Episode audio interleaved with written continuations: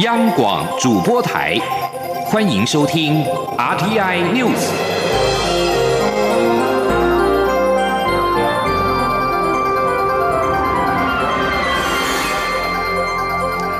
各位好，欢迎收听这节央广主播台提供给您的 RTI News，我是陈子华。世界卫生大会 （WHA） 在九号的上午以视讯的方式进行复会，台湾参与议题备受关注。虽然有友邦为台湾直言，总委员会仍在中国的反对之下，决定不将邀请台湾作为观察员参与 WHA 纳入议程。而对此，外交部在今天表示，中国在全球深陷武汉肺炎 （COVID-19） 疫情之际，不断重谈一中原则旧调，将政治凌驾于卫生安全之上，还匡称已经对台湾参与全球卫生事务做出了妥善的安排。我国政府对于中国政府的阻挠再次表达强烈抗议。记者王兆坤的报道：世界卫生大会九号复会首日就讨论友邦的提案，诺鲁、史瓦蒂尼、马绍尔群岛、洪都拉斯等四友邦分别在总务委员会及全会代表我方与中方进行二对二辩论。外交部对四友邦为我仗义直言表达诚挚谢忱。外交部指出。中方代表不断重谈一中原则旧调，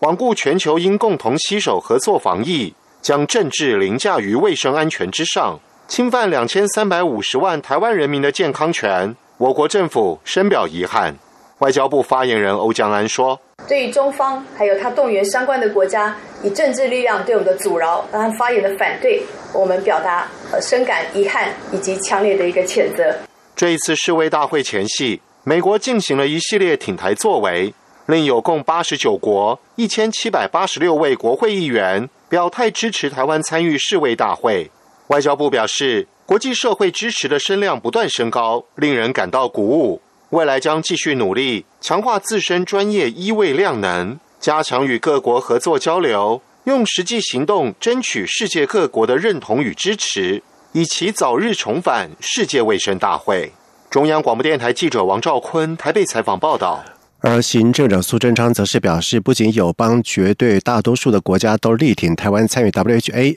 但是中国却以政治的因素阻挠防疫做得最好的台湾贡献智慧跟经验，帮全世界做好防疫。而中国此举只会引来越来越多国家的谴责。另外，卫副部长陈时中在受访的时候则是表示，台湾没有收到邀请，还需要努力。台湾与欧盟的交流日益频繁，国发会在今天表示，第二届台欧盟数位经济对话预定在十二月透过视讯举行，将由国发会主委龚明鑫和欧盟执委会通讯总署的官员对谈，讨论双方数位政策。记者杨文军的报道。继欧盟投资论坛九月二十二号首度在台湾举行后，经济部日前也透过视讯举办第六届台欧盟产业对话会议。国发会十号更宣布，第二届台欧盟数位经济对话 （DDE） 预定于十二月透过视讯举行。国发会副主委尤建华指出，这次会议将由国发会主委龚明鑫及欧盟执委会资通讯网络及科技总署官员对谈，讨论总体数位政策、资料经济、人工智慧、资安产业认证、区块链等议题。他说：“因为确实，欧盟跟台湾在啊经贸的部分确实是非常的密切，而且经过呃前几次的这种对话了以后，我们发现。”彼此都希望更了解他们的做法跟经验，我们希望透过这种对话的方式，能够把我们相关的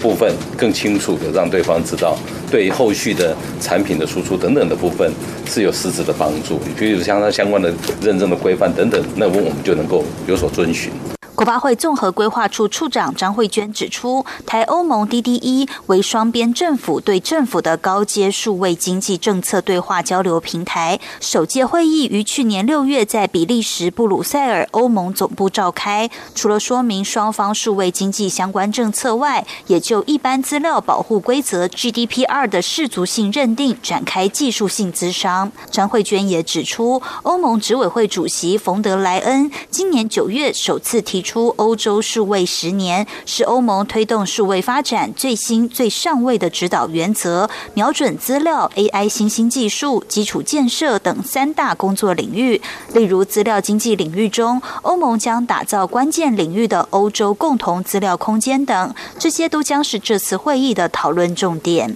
中央广播电台记者杨文君台北采访报道。美国辉瑞大药厂和德国生技公司 BNT 携手研发的 COVID-19 疫苗，渴望在不久的将来问世。而中央流行疫情指挥中心发言人庄仁祥在今天表示，疫苗全球取得机制中有这支疫苗，台湾很有可能在明年的第一季前购得。只要进入人体临床试验二三期的候选疫苗，指挥中心都会积极跟厂商协商预购。记者刘品希的报道。美国辉瑞大药厂跟德国生技公司 BNT 宣布，联手研发的 COVID-19 疫苗第三期临床试验初步分析显示，预防的效果超过百分之九十。外界预期渴望在不久的将来问世，而这支疫苗正是之前台湾东洋代理破局的疫苗。对于台湾是否有机会取得辉瑞疫苗，疫情指挥中心发言人庄仁祥十号下午在记者会中表示，这支疫苗可能是最早通过紧急授权使用的疫苗。台湾有参与疫苗全球取得机制 COVAX，目前 COVAX 有提供几支候选疫苗，其中也包括成功率非常高的 BNT。台湾渴望在明年第一季前购得。他说：“所以他的确我们在。”呃，COVID 上的确是有希望买到这个呃 BNT 的这这支的疫苗了哈。那至于说什么时候会会会有呃购得，那目前呃当然有希望，最有希望是在第一第一季之前啊就有可能够得。不过这个都。因为这个，这个事实上就是当这个疫苗最后是不是真正的安全有效，这可能也是会影响到这个我们是是不是这个可以安全上市的一个一个部分。所以现在讲讲这些其实都还太早了。庄仁祥指出，只要有进入到临床试验二三期的 COVID-19 候选疫苗，指挥中心都会积极跟各厂商协商预购，如同之前东洋居中协商一样。此外，有专家认为，台湾取得 BNT 疫苗最直接、简单的方式就是重启跟东洋的对话。庄仁祥说，只要东洋拿出授权书，就可以继续谈。指挥中心一直很欢迎。央广记者刘聘熙在台北的采访报道。而由于台湾的东洋日前才宣布跟 BNT 的代理合作破局，台湾是否能够如期采购到疫苗也引发了关注。对此，卫副部长陈时中也表示，BNT 疫苗也有希望取得。另外，行政苏贞昌表示，台湾防疫成功，但是要能够控制武汉肺炎，最重要的还是要有疫苗。台湾不仅自己研发，也寻管道跟取得疫苗的国家或团队洽签协议，希望能为民众争取到最先最有效的疫苗。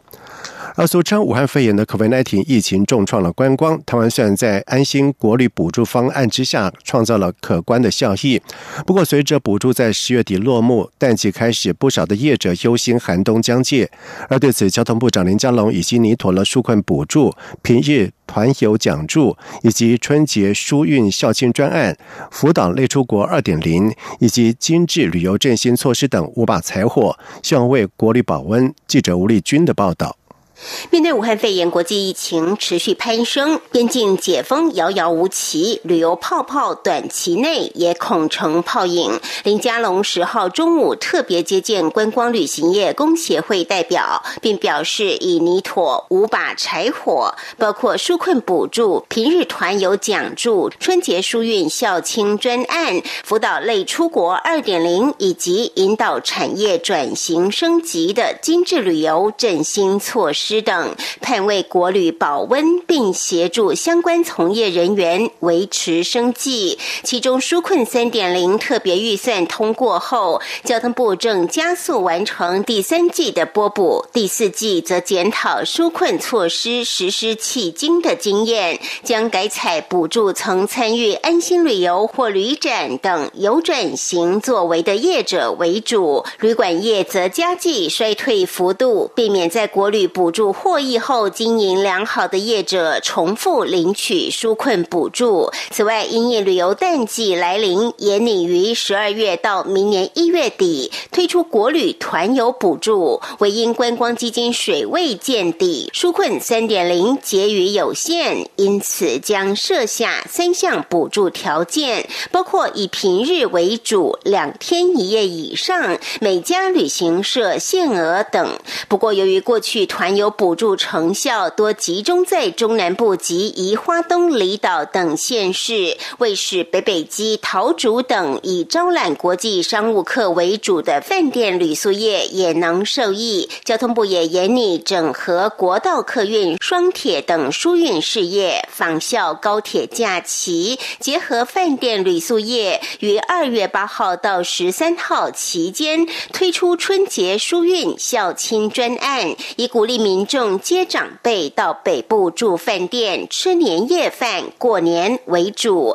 希望兼收疏运分流及纾困振兴的双重效益。而为了引导业者转型升级，交通部也将奖励业者响应旅游主题年、观光圈跨部会资源整合。百大小镇深度旅游、无障碍旅游以及环保署推动的绿色旅游等各式精致游程，并盼望各部会及地方政府一并提出振兴产业的加码方案。至于类出国二点零防疫旅游计划，就待中央流行疫情指挥中心核定后，观光局及民航局就会加速推动。中央广播电台。记记者吴丽君在台北采访报道。在外电消息方面，虽然民主党候选人拜登在七号已取得了超过两百七十张选举人票而宣布赢得大选胜利，但是川普总统拒绝认输。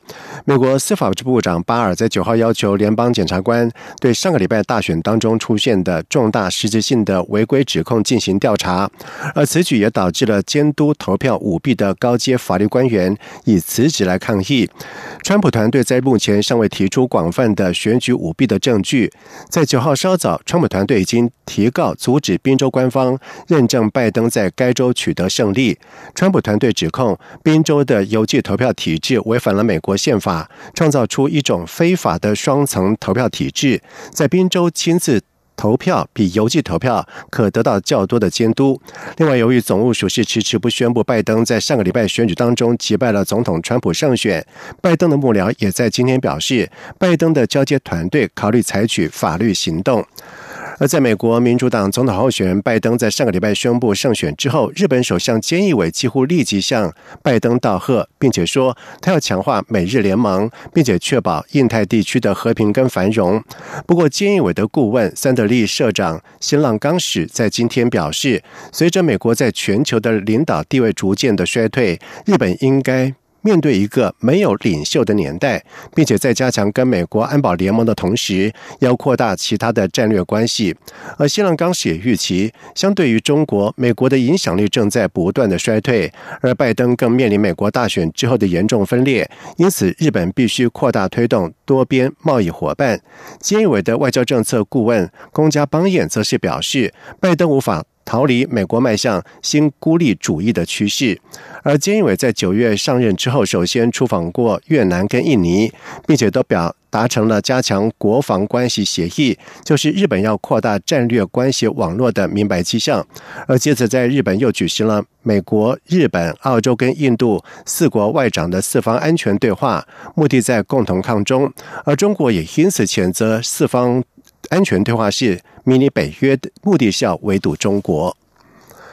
俄罗斯总统普京在今天表示，亚美尼亚和亚塞拜然已经同意在纳卡地区的战事全面停火。此外，根据路透社的报道指出，俄罗斯国防部表示，已经开始在纳卡地区部署一千九百六十名的军人。亚美尼亚跟亚塞拜然签下和平协议之后，维和部队正在从俄罗斯搭机前往纳卡区。而位于亚塞拜然境内的纳卡区，在官方上面虽然是属于亚塞拜然，却由亚美尼亚分离主义分子所据，而对。多年来的谈判都无法达成和平条约化解争端。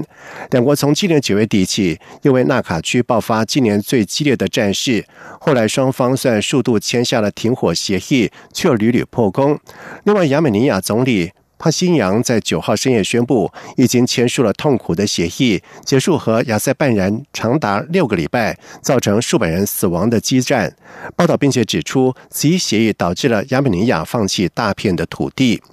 以上新闻由陈子华编辑播报，这里是中央广播电台台湾之音。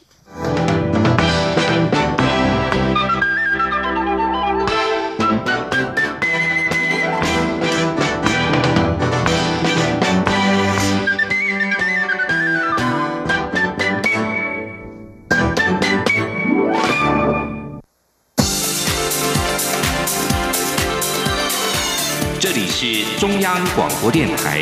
台湾之音，欢迎继续收听新闻。现在时间是晚上的七点十五分，欢迎继续收听新闻。基本工资在明年起将调升到新台币两万四千元。劳动部在今天表示，日前已经公告修正劳工保险投保薪资分级表，预估影响劳保两百八十八万人，旧保一百零七万人，每年渴望分别增加七点二亿以及两千多万的保费收入。记者杨文军的报道。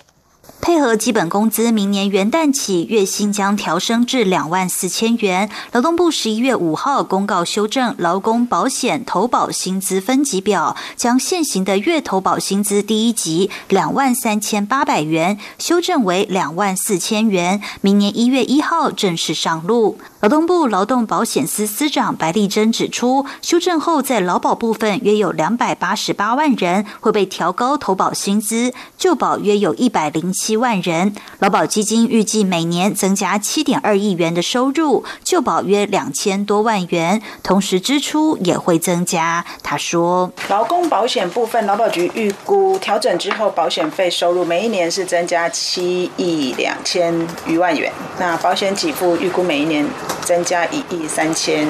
多万，那就业保险预估调整之后，保费收入每一年增加两千多万，保险起步增加每一年增加一千多万。除了劳保分级表，劳动部也同时公告修正劳工退休金月提缴分级表，预估劳退基金每年增加一亿六千多万元，约影响一百一十五万人。白丽珍强调，雇主雇佣劳工，不论是全时工作者或部分工时工作者，都应该依规定为其办理参加劳工保险及就业保险。雇主除了应该依法为劳工办理加保外，也需按其月薪资的总额，依劳工保险投保薪资分级表规定，确实申报劳工的月投保薪资。中央广播电台记者杨文君台北采访报道。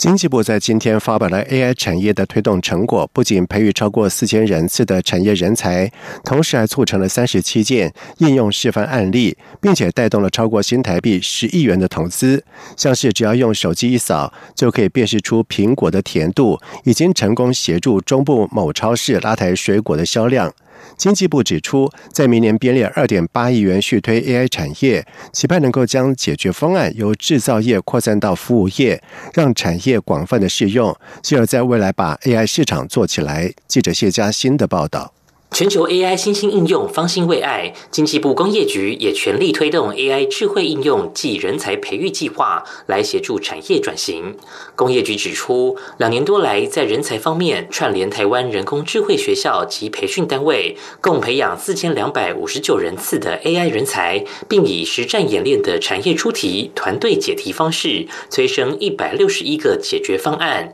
还与 Google、微软、联发科等大厂合作，培育近四千位。高中生。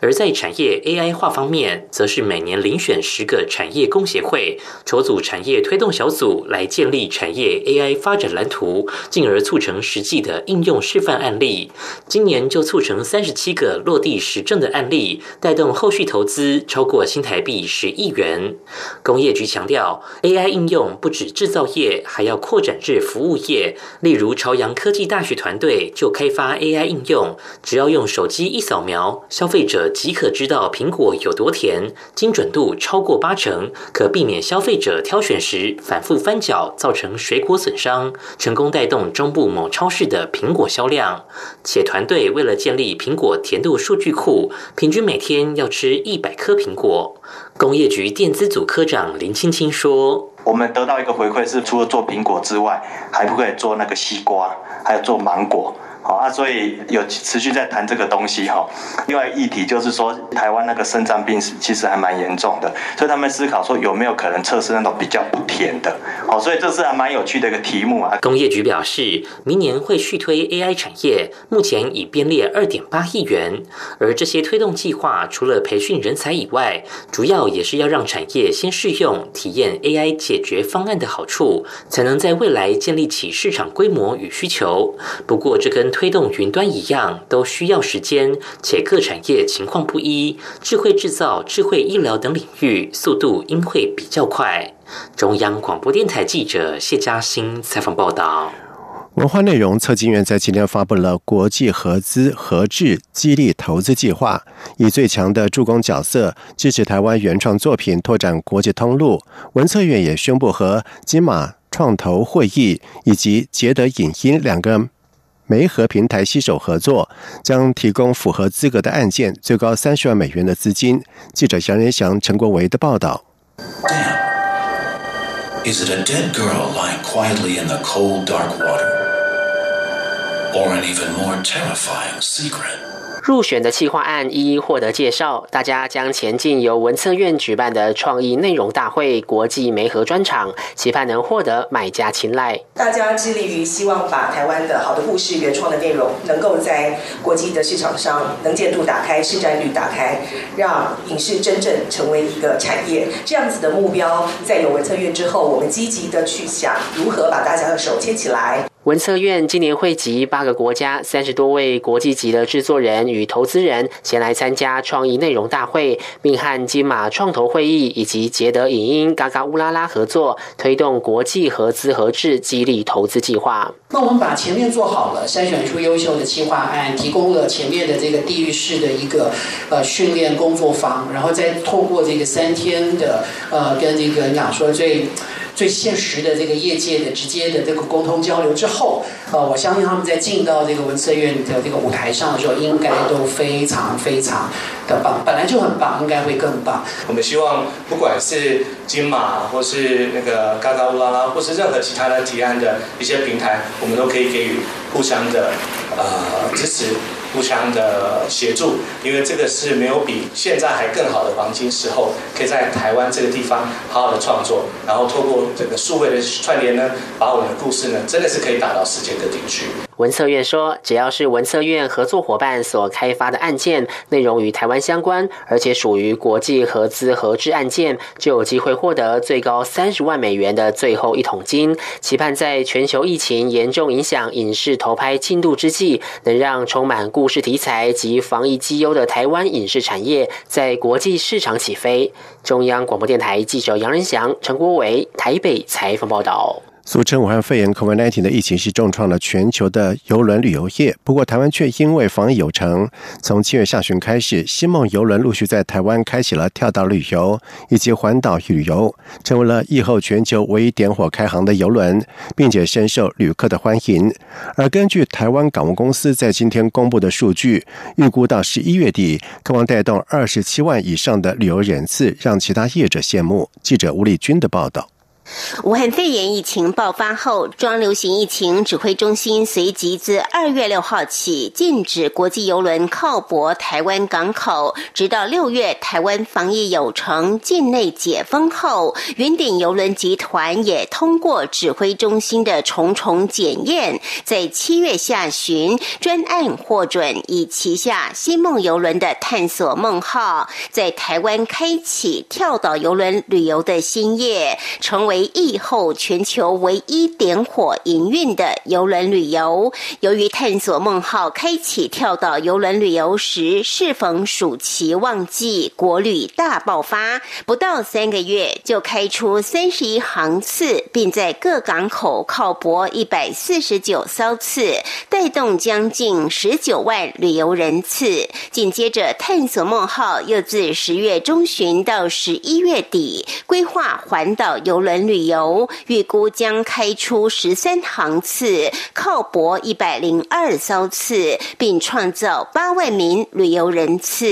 台湾港务公司行政副总王派峰说：“整个新梦游轮的探索梦号，因为它是专案申请了，那从一百零九年七月二十六日开始，以基隆港为母港，来经营国内的跳岛旅游及环岛旅游的，预计到今年年底十二月三十一号，整个大概有两百五十一个航次啊，总共有二十六点九万的旅客人次哦。那这中间还不包括金门跟马祖的部分哦。那在金门已经靠了十八个烧次，马祖也靠了二十二烧次。由于金门及马祖的港口不归港务公司管辖，因此探索梦号究竟为金门及马祖带来多少邮轮旅游人次，目前无法估计。不过可以肯定的是，若加总金马旅游人次，探索梦号在短短四个月就在台湾创下二十七万以上的邮轮旅游人次。不仅如此，根据预报，西梦邮轮将再接再厉，规划自十一月底到今年底再开出十一航次的环岛游程，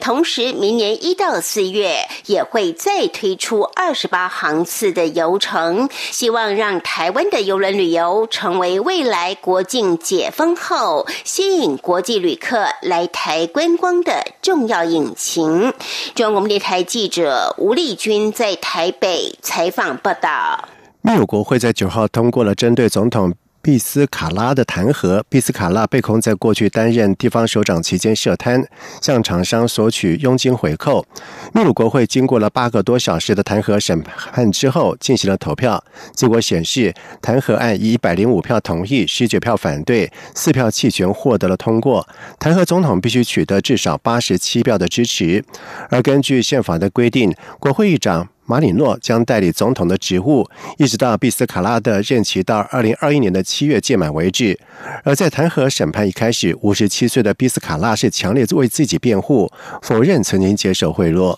接下来进行今天的前进新南向。前进新南向。